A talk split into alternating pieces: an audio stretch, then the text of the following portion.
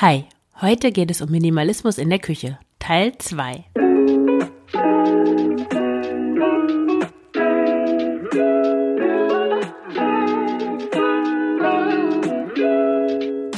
Hallo und herzlich willkommen zum Frugales Glück Podcast, dem Podcast über Minimalismus und Ernährung. Ich bin Marion Schwenne und zeige dir, wie du mit weniger Zeug und einem intuitiven Essverhalten glücklicher und selbstbestimmter leben kannst. Viel Spaß dabei!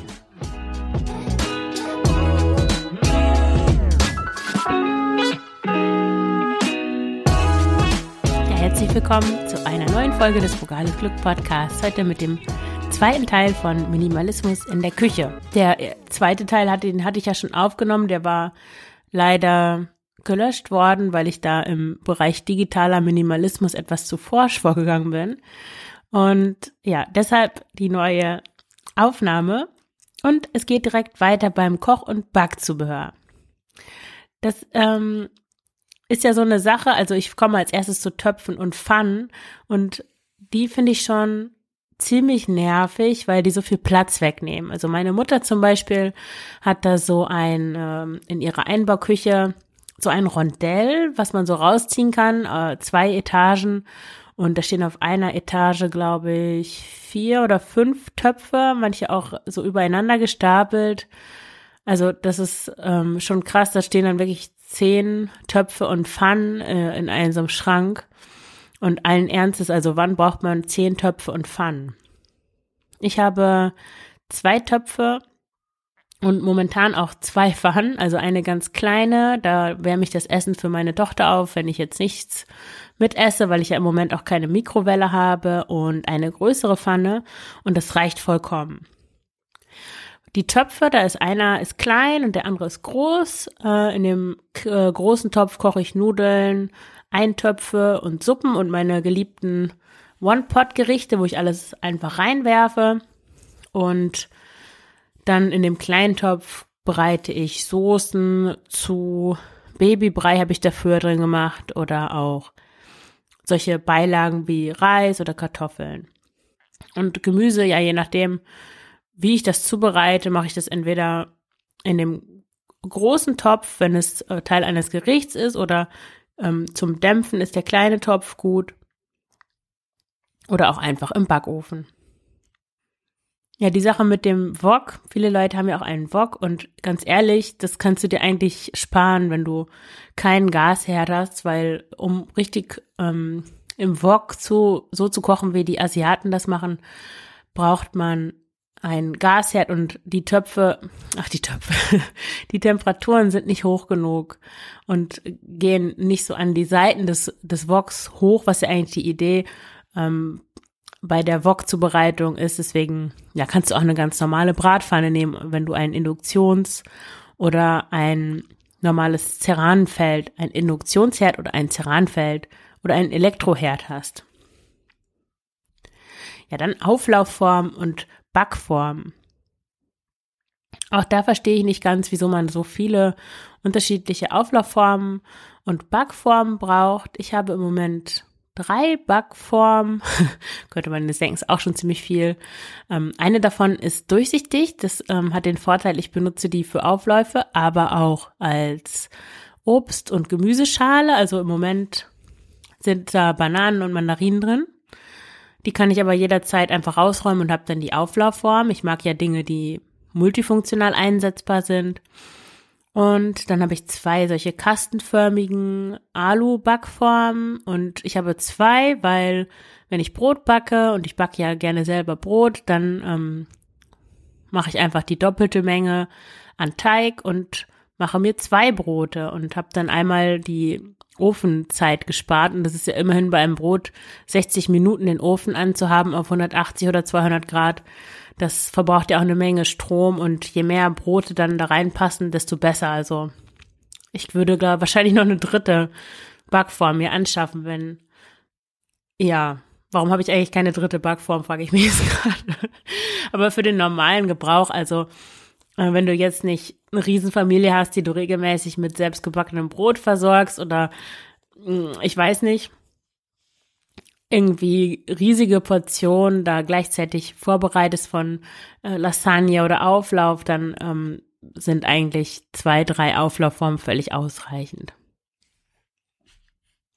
Eine weitere äh, Sache, wo in der Küche schön ausgemistet werden kann, sind die elektrischen Küchengeräte.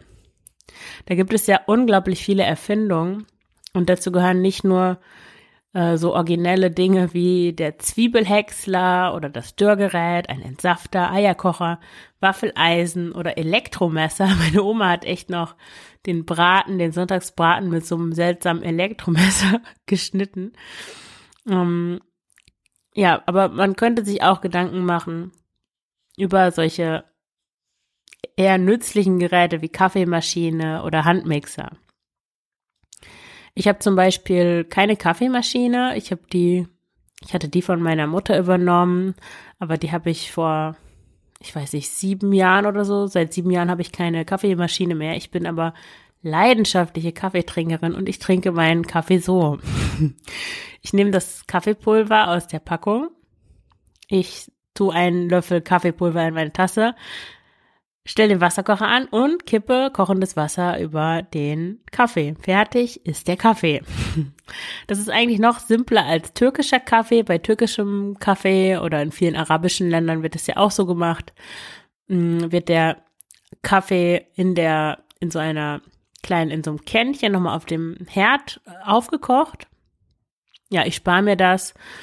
Dann muss ich das nicht abspülen und nicht nochmal extra warm machen. Und der Kaffee hat ein gutes Aroma, der ist stark und man hat auch nicht diese, das Kaffeepulver dann zwischen den Zähnen, was ja viele denken, der setzt sich unten ab und man kann wirklich bis auf den letzten Stück alles austrinken. Es ist, produziert keinen Müll, der, die, der Stromverbrauch ist minimal, du brauchst keine teure Maschine und ja, es ist wirklich denkbar einfach. Ähm, dann die Küchenmaschine. Ich hatte als ich nach Leipzig zum Studieren gezogen bin, habe ich meine Oma überredet, mir ihre Küchenmaschine mitzugeben. Die hatte noch so eine in so einem trashigen Grünton, so eine Küchenmaschine mit ich weiß nicht wie vielen Teilen. Sehr ähm, großes Ding mit viel Zubehör. Und ähm, weißt du, warum ich das unbedingt mitnehmen wollte? Um Kartoffelpuffer zu machen.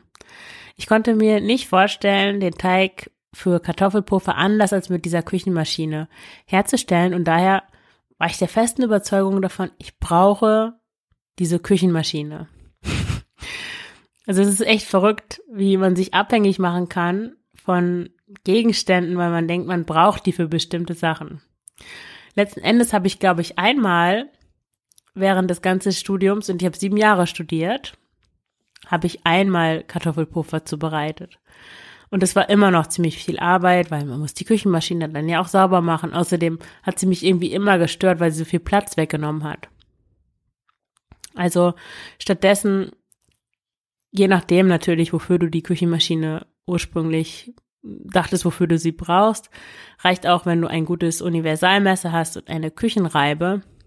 Ähm, ja, die erfüllen genauso gut die Funktion. Natürlich muss ich länger Kartoffeln raspeln mit einer Küchenreibe, aber naja, wenn ich es eh nur einmal alle sieben Jahre mache, kann ich mir auch einmal die Arbeit machen und dann ein bisschen länger rumreiben. Ein weiteres Gerät, was nicht unbedingt in jeden Haushalt gehört, was aber viele noch denken, ist das Handmixgerät. Ich ähm, backe ja, wie gesagt, regelmäßig Brot und ab und an mal auch mal einen Kuchen aber ich mache das ohne Handmixgerät. Wie mache ich das? Ich habe früher, ich erinnere mich auch mal, einen Mixer, glaube ich, zerschrottet, weil der, der Brotteig zu hart war für die, für die Knethaken. Und dann konnte ich den Mixer wegwerfen oder zumindest hat er nicht mehr mit diesen Aufsätzen funktioniert. Naja, aber heute mache ich das so, ich ähm, verrühre einfach den Teig mit einem Kochlöffel. Das klingt idiotisch, aber es geht wirklich ganz gut. Mein Kuchen, äh, mein Kuchenteig, mein Brotteig ist aber auch nicht so hart oder so fest, dass, ähm, dass ich da jetzt echt solche Quirlaufsätze bräuchte. Ich weiß gar nicht, wie heißen die. Die heißen nicht Quirlaufsätze, die heißen irgendwie anders. Ja, du weißt, was ich meine. Ja, und Kuchenteig mache ich, ähm, ich habe einen Stabmixer mit diesem Quirlaufsatz oder auch einfach ja auch wieder mit besagtem Kochlöffel, weil ich nur veganen Kuchen mache und da ist oft wichtig, dass die Zutaten nicht zu lange miteinander ver, ähm, vermischt werden, verquält werden, weil dann, ja, weil der Teig dann nicht irgendwie nicht locker, das ist, hat irgendwas mit Chemie zu tun. Der Teig ähm, geht dann nicht mehr so gut auf, wenn man zu lange rührt. Also braucht man für veganen Kuchenteig sowieso kein Handmixgerät. Ja, dann auch ein nächstes Gerät, der Standmixer. Ich hatte in der Folge mit Jasmin auch davon erzählt, dass ich mal mir überlegt hatte, mir so einen Standmixer zuzulegen. Ähm, ich weiß gar nicht mehr wofür eigentlich. Ich glaube, ich wollte Smoothies machen und da war ich auch noch sehr in so einer Zero Waste Phase. Da habe ich gedacht, ich könnte mir die Nussmilch selber machen oder Hafermilch oder was wollte ich noch selber machen? Nussmus. Aber mittlerweile ähm, ist gekauftes Nussmus viel günstiger als selbstgemachtes und es ist auch nachhaltiger, das fertige Nussmus zu kaufen. Auch, das gilt, glaube ich, auch für die, ja, für die Nuss, ach, wie heißt es?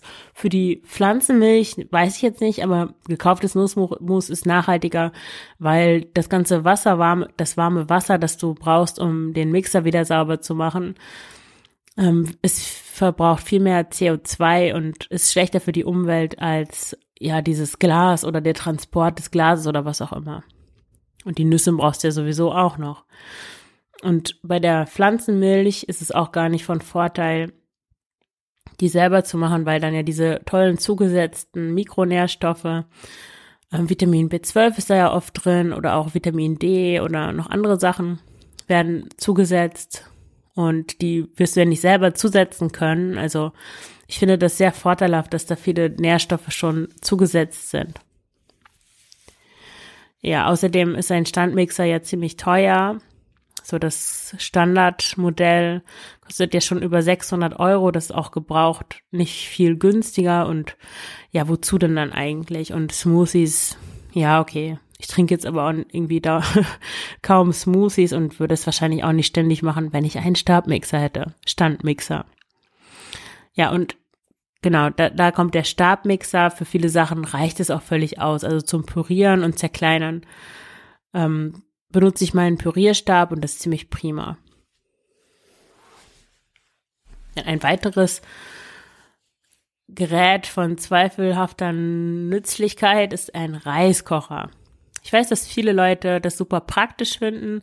Ich würde es, glaube ich, Familien empfehlen, die viel so Getreide essen, also Familien mit vielen Kindern, wo, wo auch größere Portionen gekocht werden müssen und wo du vielleicht dann auch regelmäßig kochst. Also ich hoffe, jeder kocht regelmäßig, ähm, wirklich jeden Tag kochst. Also ich bereite meistens für meine Tochter und mich ja so 300, meistens eher 250 Gramm Reis oder Buchweizen oder was auch immer zu und die halten dann auch drei Tage. Also wir essen das ist nicht in einem, in einem Abend auf. Und deswegen würde sich für mich ein Reiskocher nicht lohnen. Das Coole daran ist natürlich, der kocht diese Sachen einfach, während du was anderes machen kannst. Du musst dich nicht darum kümmern, es kocht nichts über. Das ist natürlich schon sehr praktisch, aber ja, letzten Endes ist es, glaube ich, in vielen Haushalten gar nicht unbedingt nötig. Zumal man im, im Topf kann man natürlich auch guten Reis und äh, gutes Buchweizen, gutes Buchweizen, guten Buchweizen. Ich denke mal sofort an das russische Wort, äh, da ist es weiblich. Ähm, ja, sagen wir guten Reis und gute Hirse im Kochtopf zubereiten. Also, wenn du einen Reiskocher hast, überleg mal, wann du ihn das letzte Mal benutzt hast. Dann Brotbackautomat hat sich mir auch nie ganz erschlossen. Klar, das Ding knetet das irgendwie alles prima durch, aber mal ehrlich, das kann man eigentlich auch selber machen. Also entweder man knetet es ähm, mit dem, einfach mit dem Kochlöffel oder wenn das Brot ja die Konsistenz hat, dass das wirklich so ein Leib wird, dann kann man das auch mit den Händen durchkneten. Macht auch mehr Spaß. Ja, ich habe das, ähm, als meine Tochter Geburtstag hatte, habe ich Pizza selber gemacht und habe ich echt den Pizzateig selber geknetet. Ich hatte echt Muskelkarte am nächsten Tag, obwohl ich ja eigentlich meine Arme durch das Ashtanga-Yoga, durch die ständigen Vinyasas schon beanspruche, aber dieses Kneten des Teigs hat mir echt, ist, ist mir echt irgendwie in die Muskeln gegangen. Also kann ich empfehlen. ja, dann ähm, komme ich noch zur Mikrowelle. Das ist jetzt schon eher ein Großgerät. Das ist so eine Sache, also die, diese Strahlung, die elektromagnetische Strahlung, es gibt viele, viel Forschung mittlerweile darüber und die ist nicht schädlich, aber ja, so eine Mikrowelle nimmt natürlich Platz weg und sieht auch nicht so toll aus. Und die Produktion und Entsorgung von Mikrowellen ist schon eine ziemliche Belastung für die Umwelt. Also wenn du eine Mikrowelle besitzt, dann benutze sie bitte so lange, wie es nur geht und lasse sie im Zweifelsfall immer reparieren, bevor du dir einfach ein neues Gerät kaufst. Ja, aber ich habe, seitdem ich ausgezogen bin aus dem Zimmer, wo ich mit meinem äh, damaligen Freund gewohnt habe, keine Mikrowelle mehr. Das ist jetzt, ja, ein gutes halbes Jahr her und ich gebe zu, es ist manchmal ein bisschen unpraktisch für einige Gerichte, also Kartoffeln zum Beispiel in der Pfanne aufzuwärmen, ist nicht so toll. Aber um jetzt so ein normales Essen aufzuwärmen, ich werfe das einfach in die Pfanne oder in den kleinen Topf und das geht auch. Aber ich schätze, ich werde mir mal im Laufe des Jahres noch mal eine Mikrowelle zulegen. Eine gebrauchte, versteht sich. Dann noch ein anderes Gerät, der Geschirrspüler. Ein Geschirrspüler sorgt eigentlich dafür, dass du mehr Geschirr und Besteck und Gläser benutzt und besitzt, als du eigentlich brauchst, weil schließlich muss die Maschine ja voll werden. Also, wenn du deine Küche mal ordentlich aussortierst und wirklich nur die Teller und Gläser und so weiter behältst, die du auch wirklich brauchst, dann ist der Geschirrspüler wahrscheinlich überflüssig, weil du die Sachen einfach ja sammeln kannst und abends nimmst du dir zehn Minuten Zeit und wäschst das ab und fertig ist die Geschichte. Ich habe übrigens, das kann ich sehr empfehlen, so ein Abtropfsieb, nee, Abtropfgestell mir gekauft und in den Schrank gestellt. Also es gibt ja so, vielleicht kennst du das aus WGs, da stehen die Abtropfgestelle so auf der Spüle herum. Das sieht natürlich gar nicht schön aus, aber ich kenne das aus Russland, da haben fast alle Leute so ein Abtropfgestell im Schrank stehen und darunter natürlich so eine Auffangwanne für das Wasser. Und das Geniale daran ist, du musst nur noch ab waschen, aber du musst nicht mehr abtrocknen. Und ich persönlich finde Abspülen gar nicht so schlimm, aber ich finde Abtrocknen ziemlich öde. Und das übernimmt jetzt einfach mein Abtropfgestell und der Schrank übernehmen das für mich. Ja, und es kostet keinen Strom, anders als der Geschirrspüler. Dann ähm, das letzte Gerät, die Gefriertruhe. Meine Oma, nicht die mit der Küchenmaschine, sondern die andere, hatte früher in ihrem Keller zwei große Gefriertruhen stehen, also Truhen, nicht, nicht äh, Schränke, sondern Truhen. Und in der einen Truhe, da waren Backwaren drin. Mein Opa hatte früher Pferde und er hatte, es gab einen befreundeten Bäcker. Und mein Opa hat immer die Backwaren vom Vortag von dem Bäcker abgeholt für die Pferde. ja, da waren auch so Sachen dabei wie Amerikaner, Schweinsohren, Croissants.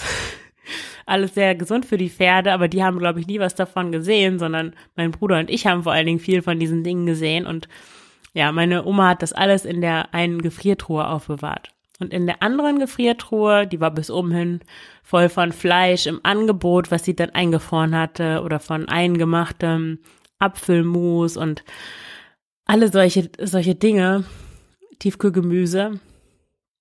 Aber ich glaube, das, was sie dadurch gespart hat, haben die Dinger an Strom wieder aufgefressen. Also es war überhaupt nicht nachhaltig, weder finanziell noch äh, ökologisch.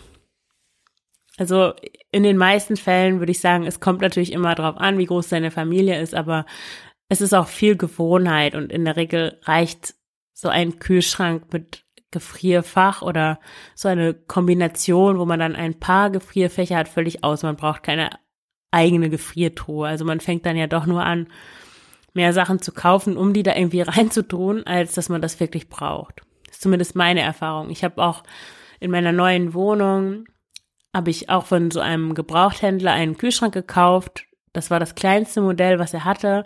Und ich fand es eigentlich noch zu groß, aber ich brauchte halt einen und ich wollte nicht ewig weitersuchen. Und das hat auch nicht nur, also vorher hatte ich so einen Kühlschrank, da war oben so ein kleines Eisfach, das war eigentlich super für mich. Aber diese Kombination hat halt unten drei Gefrierfächer.